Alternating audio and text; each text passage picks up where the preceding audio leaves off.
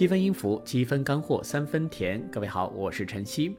继续来聊贝多芬的钢琴协奏曲。本期节目要听到的第三钢琴协奏曲，对于他而言是这个领域内具有里程碑意义的一部作品。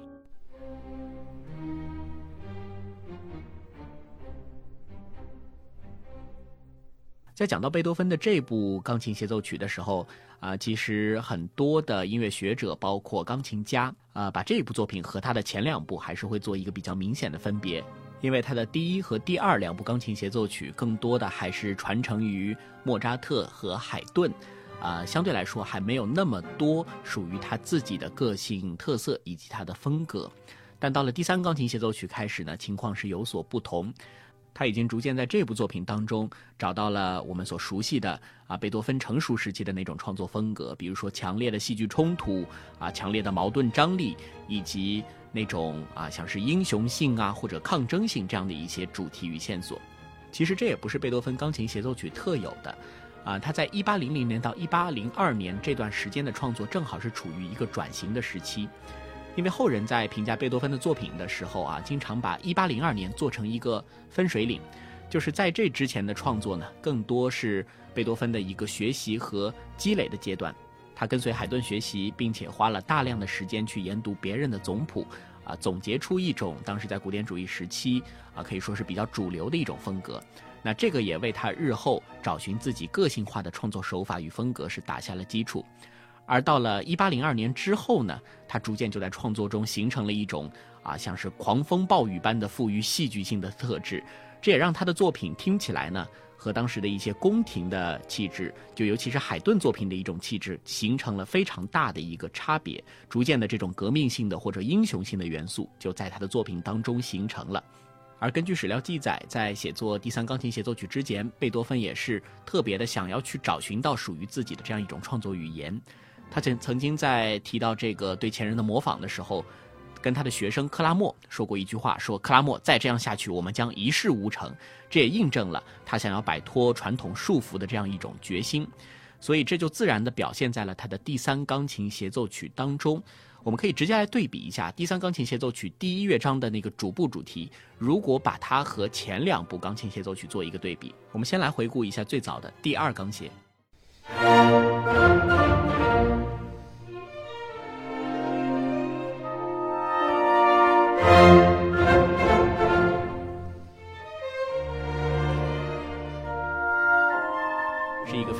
顿特色的、有些诙谐的主题。那再来听一下稍微晚一些的第一钢协。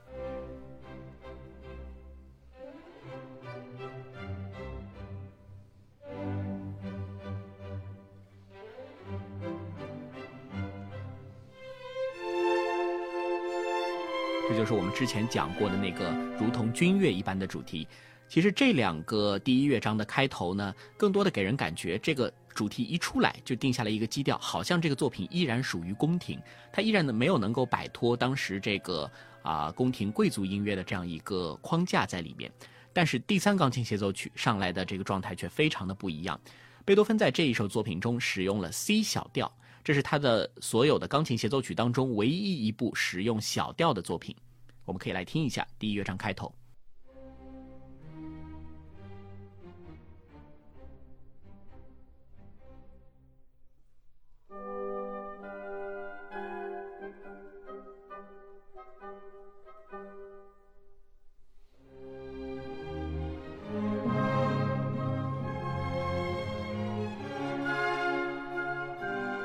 使用小调带来的一个鲜明影响，就是好像像前两个钢琴协奏曲中那种啊宫廷贵族的气息，一下子就感觉没有了，取而代之的是一种戏剧性的，甚至是带有一些悲剧色彩的力量。这部作品的创作和当时莫扎特的一首钢琴协奏曲息息相关，也就是莫扎特的 C 小调第二十四钢琴协奏曲。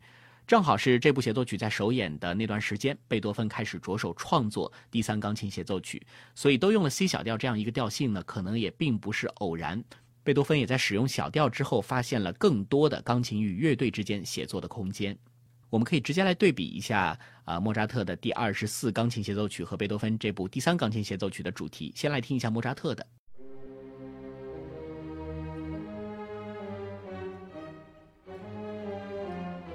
好，再回过来听一下贝多芬的这个第一乐章。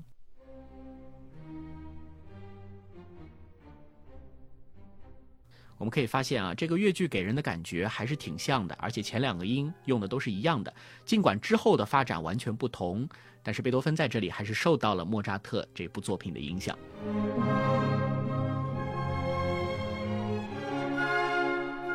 C 小调也是贝多芬偏爱使用的一个调性，在一七九八年，他的第八钢琴奏鸣曲《悲怆》，其实第一乐章和第三乐章都使用了 C 小调。带来的效果呢，就如同标题所示，真的是一种悲怆的悲剧性的感觉。而在他的第三交响曲《英雄》当中的葬礼进行曲乐章，以及他的命运交响曲的第一乐章，贝多芬都使用了 C 小调这样一个调性，所以这也和他的第三钢琴协奏曲的调性一致。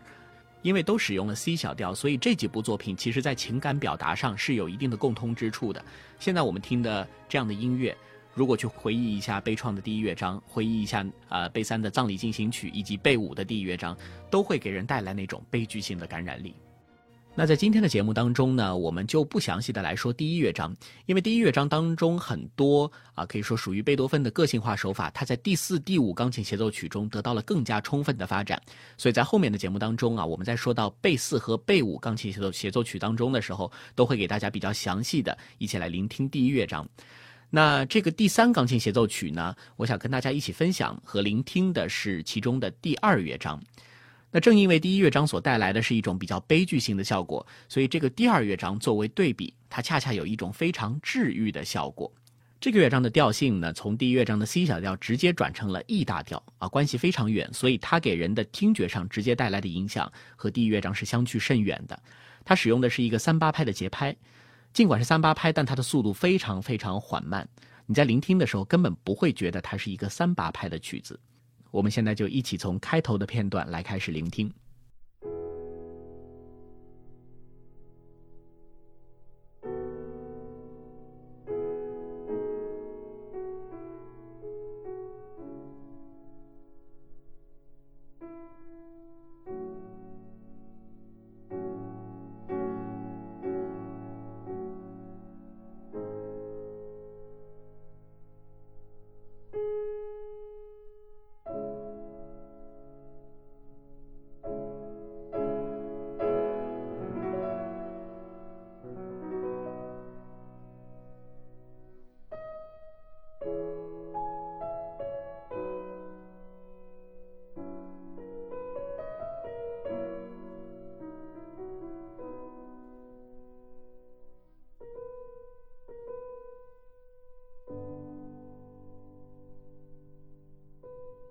在这个地方，第一主题的后半句直接就转入了远关系调 G 大调，所带来的是一个比较意外的转折性非常强的听觉效果。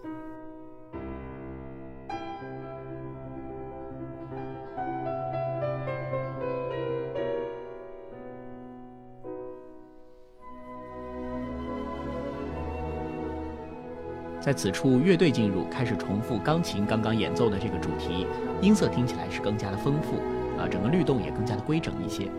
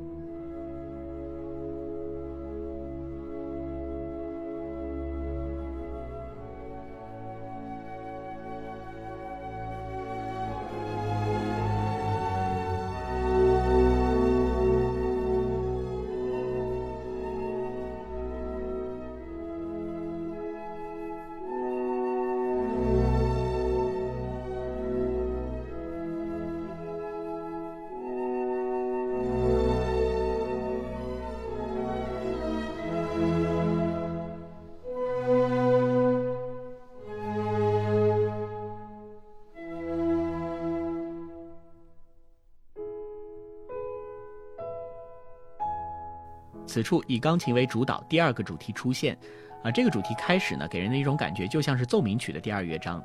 以钢琴的独奏为主，但乐队呢会在后续加入进来，在一些关键的位置做一个应和的角色。这个主题听起来是更加的动态、更加密集一些的，也和第一主题形成了一定程度上的对比。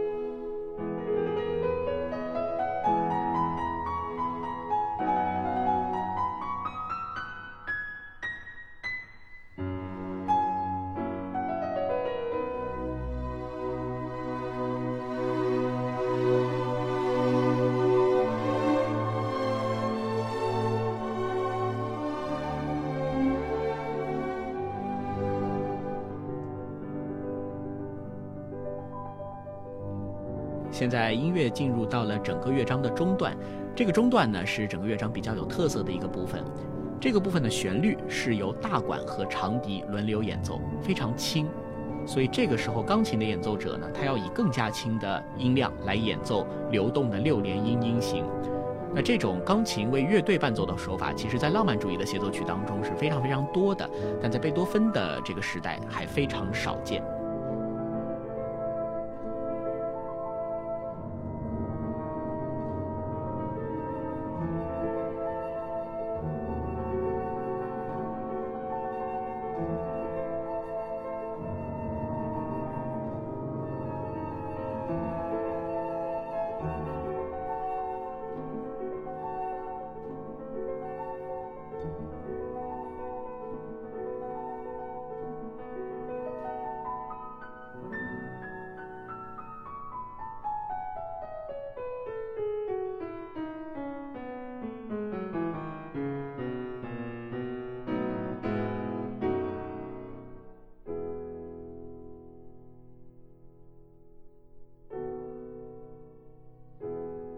现在独奏钢琴开始再现第一主题，基本保留了第一主题的原貌。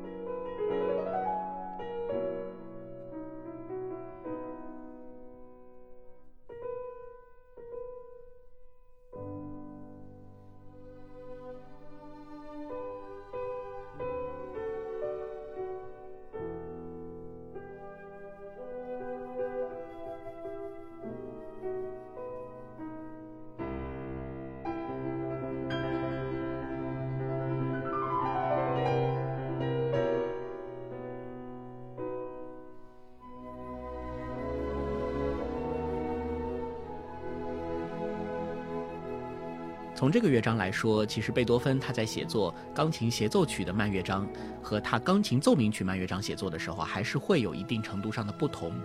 因为协奏曲钢琴毕竟还是那个主角，所以哪怕是慢乐章，贝多芬都给钢琴安排了大量的啊类似于华彩特性的一些快速走句和一些双音的音程，所以听起来不光是音响体验比较丰满，钢琴的技术性也得到了表现。